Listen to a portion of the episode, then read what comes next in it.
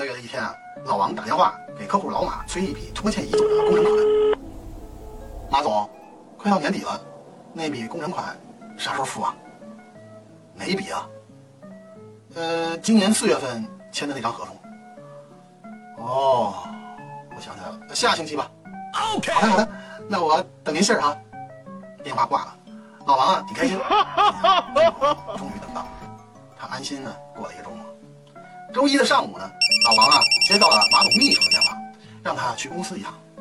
老王开心的去了，赶来到总经理办公室，只见老马心事重重，一脸愁容。嗯，老王问马总：“您这是怎么了？是不是有什么事儿啊？” 哎，别提了，我们上家的一笔啊年初的货款，到现在还没收到呢，说得过完年才结。我，老王就纳闷儿。那那我的工程款呢？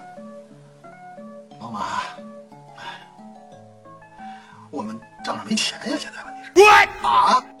老王心头一惊，那你叫我过来干嘛呀？哎呀，我让你过来啊，就是想当面跟你解释一下，电话里啊不礼貌。